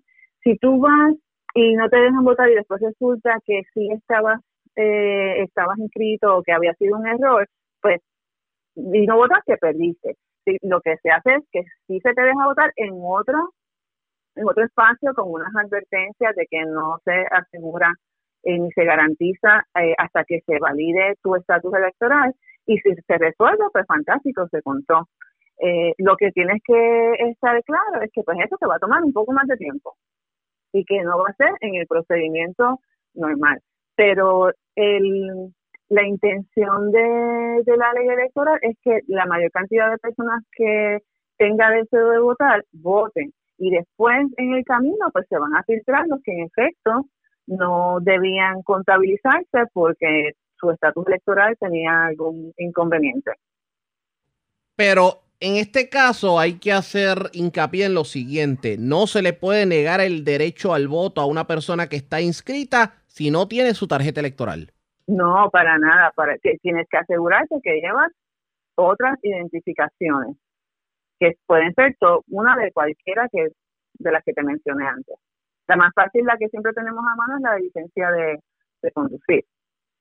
Pero puede ser cualquiera, cualquiera de Pero las fíjate, hay otra, hay otra cosa interesante en esto, porque por ejemplo, hay personas que tienen la licencia de conducir y que se ha vencido en estos meses, pero obviamente el Departamento de Obras Públicas pues ha extendido la vigencia por algunos seis meses. Y si por ejemplo va una persona al colegio y la licencia parece vencida, digamos, el mes, el, eh, en vez de noviembre, se venció en septiembre pero obviamente no puede renovarla por la situación de la pandemia y de la forma en que Obras Públicas está trabajando las renovaciones. ¿Esa persona puede votar? Pues mira, no, yo no te quiero contestar así como una voz oficial respecto a eso, eh, porque no, no lo soy, pero tendríamos que interpretar que sí. Lo que tal vez no, no pueden decirle es que se garantiza que su voto va a ser contado hasta que se puedan, en efecto, validar con listas oficiales toda la información. Eh, pero la intención de la ley electoral es, es que se facilite la, el voto de todas las personas que desean votar. Y después en el camino, pues se, dirá, mira, esta persona no tenía la licencia, pero sí estaba inscrito, lo encontramos por el nombre o lo encontramos eh, por el seguro social o lo que sea. Eh, así que, que realmente la, más que la, la tarjeta es que es tu número, es tu registro, que estés registrado para para votar. Y, si, si, no aparece, pues entonces se mandarán a esta otra, a esta otra fila, pero en efecto la intención es que, que votes. Que después haya que que decidir que ese voto no es válido, pues esos son otros 20 pesos. definitivamente. Ah, sin obviamente ha sido interesante el diálogo, pero hay algo que yo no puedo dejar de, de cuestionar en la entrevista, porque uno se pregunta, ¿qué pasó esta vez? ¿Por qué ustedes cuando toman la iniciativa de orientar a la ciudadanía, es que algo me dice que tienen la misma percepción que nosotros los mortales, que es que la Comisión Estatal de Elecciones esta vez fue demasiado general a la hora de dar orientación y como que estamos en el limbo. Pues mira, eh, yo, yo creo que la pandemia nos ha trastocado la vida a todos, incluyendo a la Comisión Estatal de Elecciones. No, no conozco, ¿verdad? No, no tengo una relación allí, no, no puedo eh, emitir un juicio sobre, sobre el trabajo que, y he visto muchísimos materiales, he visto videos, he visto, o sea, me consta que se han producido eh, contenidos educativos, pero estamos en una situación tan peculiar y tan única que se mezcla la pandemia con el escrutinio electrónico, eh, con, con los terremotos donde hay escuelas cerradas, que la verdad es que no podíamos dejarle la responsabilidad completa a una sola organización, porque además, como tú mismo has dicho, un montón de gente no tiene acceso a internet eh, o lo que usan es, radio y pues nadie va a ver los videos de la máquina de escrutinio en YouTube en esas circunstancias. Muchos jóvenes en efecto sí lo han visto, muchas personas mayores, adultos ya tienen internet, pero eh, y nosotros en Voz no somos los únicos, hay, hay un montón de, organizaciones haciendo este tipo de, de orientaciones como Amnistía Internacional, Espacios Abiertos, porque todas estas organizaciones nos hemos dado cuenta de que estamos en un tiempo distinto y no podemos dejarle la responsabilidad de educar al elector o a la electora solamente a un punto de información, a una sola organización. Todas tenemos que hacer nuestra parte para que la mayor cantidad de personas puedan acceder a su derecho al voto. Bueno, agradezco el que haya compartido con nosotros. Cualquier persona que interese información adicional y orientación adicional de su organización, ¿qué deben hacer? Pues estamos en Facebook bajo Voz Activa Puerto Rico. Cuando buscas en Facebook Voz Activa Puerto Rico te va a aparecer nuestra página. Ahí van a encontrar fotos, van a encontrar recomendaciones y orientaciones.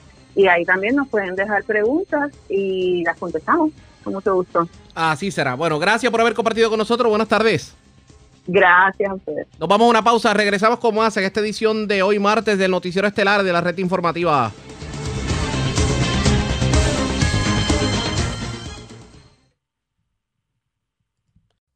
La red le informa. Señores, regresamos a la red le informa, el noticiero estelar de la red informativa. Gracias por compartir con nosotros.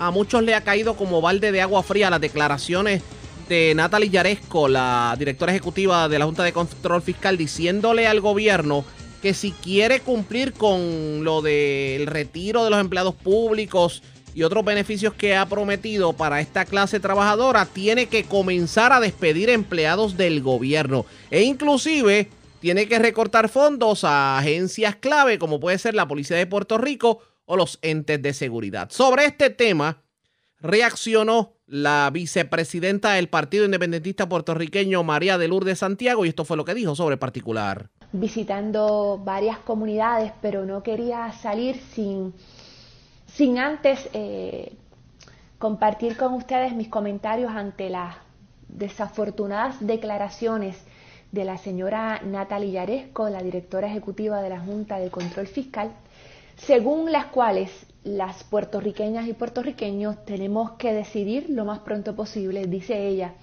eh, si vamos a cumplir con los compromisos del pago de pensiones de las jubiladas y jubiladas del gobierno de Puerto Rico eh, o si vamos a comenzar a votar gente de sus trabajos en el servicio público. Dice la señora Yaresco que en este momento esas son las únicas dos alternativas para nuestro pueblo.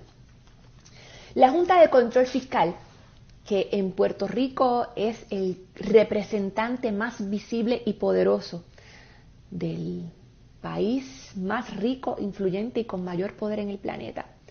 Se supone que haya llegado a nuestra isla, o ese fue el cuento que le vendieron a mucha gente en el 2016, para enderezar las finanzas públicas, para asegurarse de que la casa estuviera en orden en términos fiscales, para ayudarnos a salir de la quiebra. Y sin embargo, miren lo que ha resultado hasta ahora. La imposición de medidas de austeridad que en nada han logrado que avancemos en cuanto al pago de la deuda pública y que han causado daños que en muchos casos son eh, a largo plazo e irremediable. Yo quisiera que alguien me explicara, y los otros días lo planteaba en el debate legislativo, yo quiero que a mí un popular o un PNP que se allanaron a las determinaciones de la Junta me diga cómo es que cerrar escuelas públicas ha sido bueno para los niños y niñas en Puerto Rico. O cómo es que la reforma laboral que ha eliminado derechos, que ha hecho más difícil la estabilidad en el empleo, le ha dado realmente un empujón a la economía para hacernos prosperar. Nada ha funcionado. Y para añadirse a la herida, la señora Yaresco dice ahora, no, no, no. O le bajan las pensiones a los, a los retirados del sistema público o empiezan a, empiezan a votar gente. ¿Qué es lo que debería estar haciendo la Junta? ¿Cuáles eran en teoría sus funciones? Primero, asegurarse de que los procesos de reestructuración de la deuda ni un centavo fuera a parar a manos de los acreedores hasta que las necesidades fundamentales de nuestro país, entre las cuales están el velar por los pensionados y por el retiro que se merecen, hasta que cada una de esas necesidades fundamentales fuera atendida. Hoy están más desamparadas que nunca, menos servicios de salud, menos servicios de educación y ahora poner en peligro, condenar a la pobreza absoluta a los que le dieron 25, 30 años de servicio a nuestro país. Así que totalmente desatendida esa primera función de la Junta de lograr acuerdos de reestructuración que nos permitieran enfrentar de manera sostenible el futuro económico del país. En segundo lugar, todavía hoy, después de cuatro años, cuatro años ha estado la dictadura de control fiscal, controlan absolutamente todo lo que pasa en el país, cada centavo del dinero público Caramba, pero no tocan los decretos de exención contributiva, no hablan ni de lejos, ni de lejos de una reforma contributiva que caramba le dé un poco de sensatez a la forma en que cada cual aporta al tesoro común, porque mientras los empleados y empleadas que no tienen manera de esconder nada en las planillas, que tienen que cumplir ahí a rajatabla con la ley, le entregan al Estado a veces hasta un 20% de su ingreso en contribuciones sobre ingresos, en ingresos, en contribuciones como el IBU, en contribuciones especiales. Aquí todavía, todavía hay grandes entes corporativos que pagan a unas tasas privilegiadas que se negocian en cuartos oscuros del 2%, del 3%, del 0% encima Encima de eso, se subsidia en algunas ocasiones su nómina, los espacios que ocupan o los servicios gubernamentales, pero la Junta eso no lo quiere tocar ni con un palo largo. Y en tercer lugar, ¿dónde es que está el gran plan de desarrollo económico? Que es uno de los capítulos completos de promesa, que supuestamente iba a diseñar la Junta con toda su capacidad, con toda esa gente que cobra cientos de dólares por hora para asesorarlo. Eh, por cierto, si queremos empezar por austeridad, eh, ¿por qué doña Natalia no se baja su salario de 650 mil dólares? ¿Verdad? Porque esta es la gente que decía en el 2016 que los jóvenes puertorriqueños su trabajo lo que valía era 5.25 a la hora, que ni el mínimo. Eso es la realidad que tenemos hoy. Una junta que de nuevo nos quiere empujar a unas determinaciones inhumanas, porque ¿qué es lo que vamos a hacer? Mire lo que dice la señora Yaresco, y, y para esto es que han invertido millones de dólares, o sea, estamos pagando millones de dólares a esa señora, a todos sus asesores, toda la operación de la Junta para que nos digan, bueno, empiecen a recortar pensiones, empiecen a votar gente. ¿Qué quiere decir votar gente? O lo que ellos llaman elegantemente la reducción de la nómina en el servicio público. ¿Qué vamos a hacer? Vamos a prescindir de más maestros. Se declararon excedentes 1.200 maestros en medio de la pandemia y miren dónde estamos, todos los que sabemos cómo está funcionando la educación a distancia, como las maestras y los maestros han tenido que hacer un esfuerzo increíble para manejar a distancia grupos de 25 o 30 estudiantes donde a veces ni la mitad, ni una tercera parte pueden conectarse. Pero eso es lo que dice la señora Yaresco. Vamos a seguir votando gente. ¿Qué vamos a hacer, maestro? Policías que ya están en una situación tremendamente precaria, vamos a despedir gente de otras agencias, eh, qué sé yo. El SESCO, donde ahora los que han intentado, como yo, hacer una cita con el SESCO, hay oficinas en las que no es posible garantizar una cita hasta diciembre o enero. Esa es la receta de progreso, esa es la receta de prosperidad de la Junta de Control Fiscal. Y a eso tenemos que decir que no. Y por eso este 3 de noviembre sigue latente, sigue vigente esa pregunta fundamental.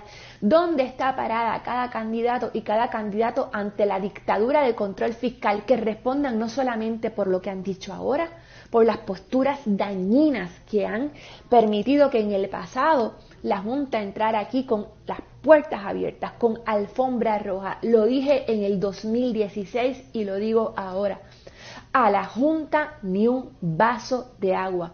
Esa tiene que ser la postura de todos los puertorriqueños. No podemos permitir que nuestro país se continúe precarizando a la vejez reduciendo las pensiones, no podemos consentir al despido de servidores públicos que va a resultar en un mayor empobrecimiento de nuestra gente y en la falta de recursos en la provisión de servicios esenciales.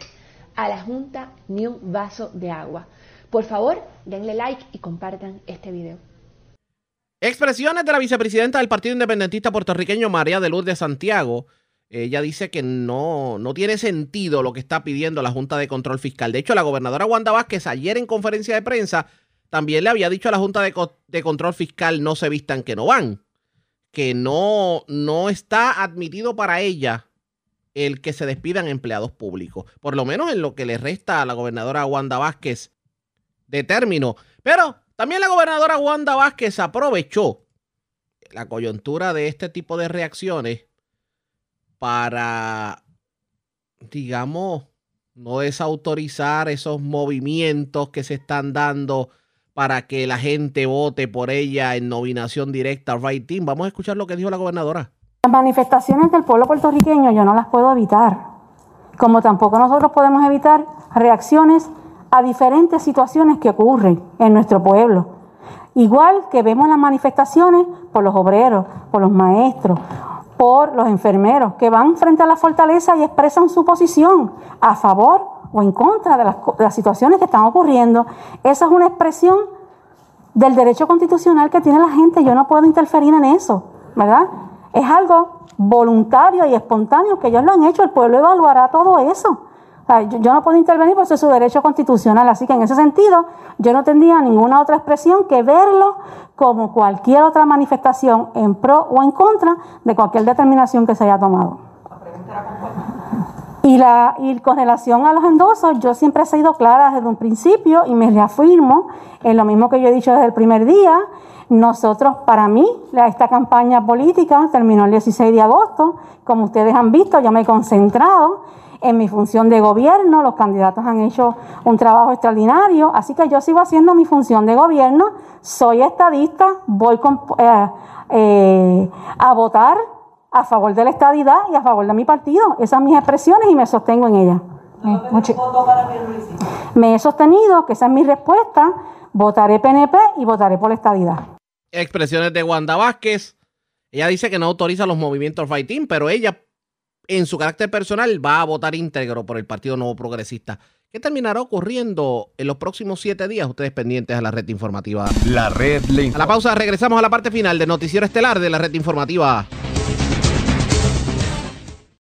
La red le informa. Señores, regresamos a la red le informa, el noticiero estelar de la red informativa en su segmento final. Gracias por compartir con nosotros cómo está Estados Unidos, cómo está el mundo a esta hora de la tarde. Vamos con DN, nos tienen un resumen completo sobre lo más importante acontecido en el ámbito nacional e internacional. Los casos confirmados de COVID-19 continúan aumentando en Estados Unidos con más de 83.000 nuevos contagios registrados, tanto el viernes como el sábado, las cifras diarias más altas desde el inicio de la pandemia.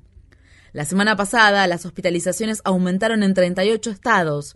El total de casos confirmados en el país ha superado los 8,6 millones con más de 225.000 muertes. Ambas cifras son las más altas del mundo. Al menos cinco de los asesores del vicepresidente estadounidense Mike Pence han contraído el virus después de que surgiera un nuevo brote en la Casa Blanca. A pesar de la noticia, Pence, quien según la Casa Blanca dio negativo por COVID-19, sigue haciendo campaña y se rehúsa a ponerse en cuarentena, desafiando las pautas de los Centros para el Control y la Prevención de Enfermedades de Estados Unidos. El domingo, el jefe de gabinete de la Casa Blanca, Mark Meadows, apareció en una entrevista de la cadena de noticias CNN con Jake Tapper. No vamos a controlar la pandemia, vamos a controlar el acceso a vacunas, tratamientos y otros medios de mitigación. ¿Por qué no vamos a controlar la pandemia? Porque es un virus contagioso como la gripe, es Sí, pero ¿por qué no hacer esfuerzos para contenerlo? Bueno, estamos haciendo esfuerzos para contenerlo. Si eso es recorriendo todo el país sin usar mascarilla. Durante la entrevista, Mark Meadows también confirmó informes de que la Casa Blanca intentó ocultar la noticia del brote de coronavirus a la población. El domingo, la candidata demócrata a la vicepresidencia, Kamala Harris, habló sobre su rival Mike Pence. Pence debería estar siguiendo las pautas. Nosotros las seguimos. Creo que somos un modelo del comportamiento adecuado y correcto. Ellos deben seguir nuestro ejemplo. Mientras tanto, el presidente estadounidense Donald Trump y su contrincante demócrata Joe Biden continuaron haciendo campaña durante el fin de semana. El viernes Trump les dijo a los votantes del estado de Florida que acabaría rápidamente con esta pandemia, pese al aumento de casos en todo el país. Mientras, Biden afirmó a sus partidarios en su ciudad natal de Wilmington en el estado de Delaware que Trump ha abandonado a Estados Unidos y aseguró a los votantes que él sí escuchará a los científicos y que impondrá el uso obligatorio de mascarilla en todo el país. Usar mascarilla no es una declaración política, es un imperativo científico. En noticias de inmigración, funcionarios federales de salud alegan que el gobierno de Donald Trump ha estado presionando a los Centros para el Control y la Prevención de Enfermedades para que den su aprobación a la detención de menores migrantes en hoteles ubicados en la frontera antes de su deportación como una manera de protegerlos de la pandemia.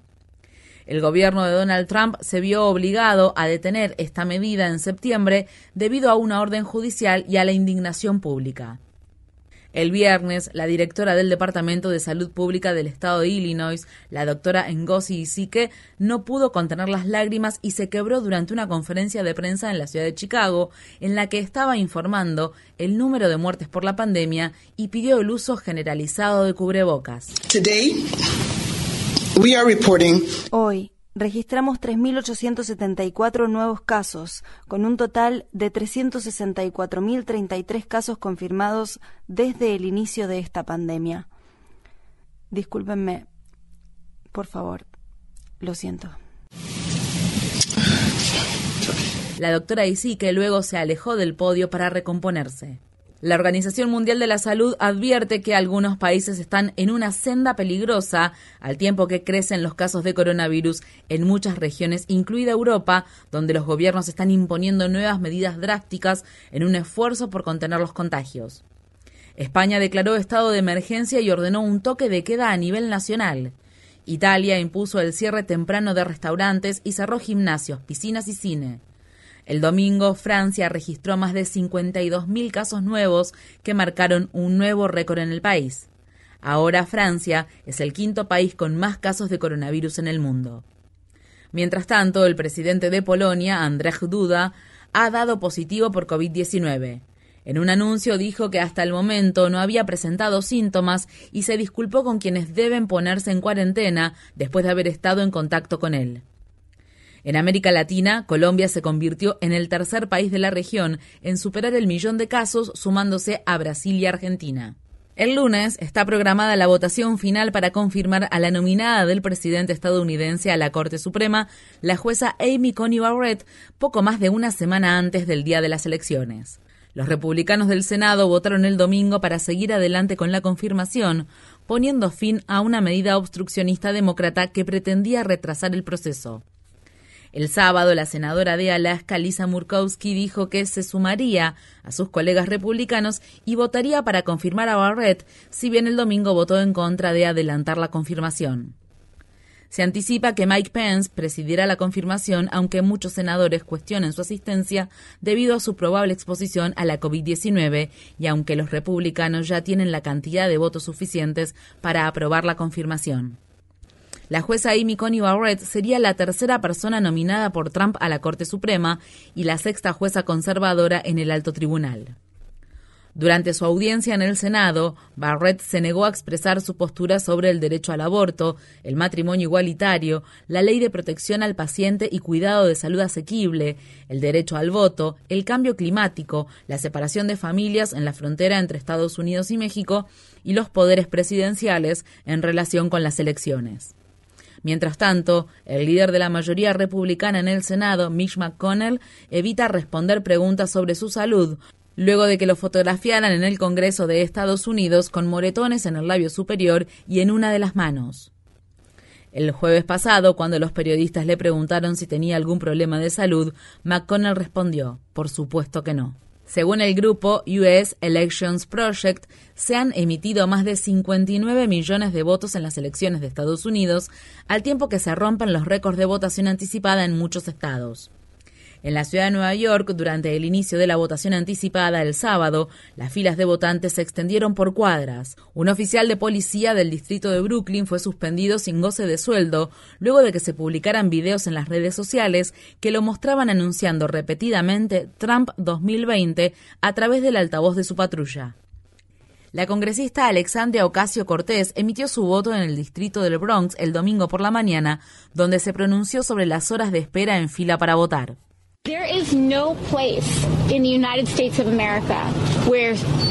No hay ningún lugar en Estados Unidos de América donde sea aceptable esperar dos, tres o cuatro horas para votar. Y solo porque esto sucede en un Estado demócrata no significa que no constituya una restricción de la participación electoral. La Corte Suprema del Estado de Texas restableció temporalmente la orden del gobernador Greg Abbott que limitaba a solo uno por condado los centros para la entrega de los votos por correo mientras la Corte evalúa el caso. Los grupos a favor del derecho al voto dicen que la orden del gobernador no solo reducirá la participación electoral, sino que también aumentará el riesgo de los votantes a exponerse al virus durante la pandemia. Mientras tanto, en una victoria para los demócratas y los derechos electorales, la Corte Suprema del Estado de Pensilvania dictaminó el viernes que no se rechazarán los votos por correo cuyas firmas no coincidan con las de los formularios de empadronamiento. En más noticias electorales en Pensilvania, los republicanos del estado le están pidiendo a la Corte Suprema de Estados Unidos que evalúe su caso sobre bloquear el recuento de las papeletas de voto por correo recibidas hasta tres días después del día de las elecciones, que es el próximo martes. El empate de cuatro votos a favor y cuatro en contra de la semana pasada en el alto tribunal confirmó un fallo de un tribunal inferior que permitía extender el escrutinio de las boletas, pero los republicanos de Pensilvania esperan que la confirmación de la jueza Amy Coney Barrett a la Corte Suprema haga que el tribunal dictamine a su favor. Sudán e Israel acordaron normalizar las relaciones diplomáticas y abrir las relaciones comerciales y económicas tras un acuerdo negociado por Estados Unidos. Los partidos políticos sudaneses rechazaron el acuerdo advirtiendo que podría desencadenar una nueva guerra en el país, ya que el gobierno de transición no electo carece de autoridad para aprobarlo. La oposición también argumenta que el acuerdo interfiere con las negociaciones de paz en el Medio Oriente. El jefe de policía de Nigeria ha ordenado el despliegue inmediato de todos los recursos policiales para aplacar las manifestaciones en curso contra la corrupción del gobierno y la brutalidad policial. Las manifestaciones comenzaron hace más de tres semanas con llamados para abolir la ya desmantelada unidad policial conocida como el Escuadrón Especial Antirrobo. Desde entonces, las fuerzas de seguridad han matado a decenas de manifestantes. En el Vaticano, el Papa Francisco pidió el fin de la violencia en Nigeria durante su oración dominical. En Guinea, país ubicado en África Occidental, Amnistía Internacional informa que las fuerzas de seguridad han matado al menos a 10 manifestantes durante las protestas que estallaron la semana pasada tras la reelección del presidente Alpha Condé para un tercer mandato. Los líderes de la oposición afirman que el número de muertes se acerca a las 30 personas. Los opositores y críticos de Condé cuestionan los resultados de las elecciones y declaran que existen pruebas de que se cometió fraude electoral. La madrugada del lunes, Armenia y Azerbaiyán reanudaron los combates en el territorio disputado de Nagorno-Karabaj, pocos minutos después de que se suponía que entraría en vigor un alto el fuego humanitario. De esta manera fracasa la tercera tregua desde que estalló el conflicto el 27 de septiembre. La semana pasada, el presidente ruso Vladimir Putin dijo que los combates han dejado casi 5.000 muertos en ambos bandos, una cifra muy superior al número oficial de muertos de menos de 1.000 citado por las autoridades gubernamentales. Decenas de miles de personas han huido de sus hogares y muchos se han refugiado bajo tierra durante semanas. En Bielorrusia, más de 100.000 personas marcharon el domingo por las calles de Minsk, a pesar de la violencia policial utilizada para reprimir las manifestaciones para exigir la renuncia del presidente Alexander Lukashenko. Este fue el undécimo domingo consecutivo de protestas desde que Lukashenko se adjudicó la victoria en unas elecciones que, según los opositores, fueron manipuladas. Los manifestantes lanzaron hoy una huelga general a nivel nacional, respaldada por la líder de la oposición, Svetlana Tikhanovskaya, quien se exilió en agosto en el país vecino Lituania. En Afganistán, el sábado, un atentado suicida con bomba en la ciudad de Kabul mató al menos a 24 personas en un centro educativo, muchas de las cuales eran jóvenes estudiantes. Decenas de personas también resultaron heridas durante el ataque reivindicado por el Estado Islámico, aunque esta información no ha sido verificada. Más temprano, ese mismo sábado, en un ataque separado, nueve civiles murieron, luego de que una bomba que estaba al lado de la carretera explotara e impactara un autobús de pasajeros cerca de la capital afgana. La policía local culpó a los talibanes por el ataque.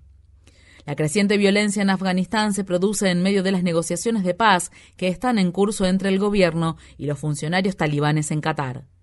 Amnistía Internacional dijo que al menos 50 personas murieron en los ataques de la semana pasada. El mundo debe incorporarse y tomar nota. Civiles afganos están siendo masacrados todos los días. La red le informa. Señores, enganchamos los guantes. Regresamos mañana miércoles a la hora acostumbrada, cuando nuevamente a través de Cumbre, de Éxitos 1530, de X61, de Radio Grito, de Red 93 y de Restauración 107 le vamos a llevar a ustedes el resumen de noticias de mayor credibilidad en el país, el de la red informativa. Hasta entonces, que la pasen bien.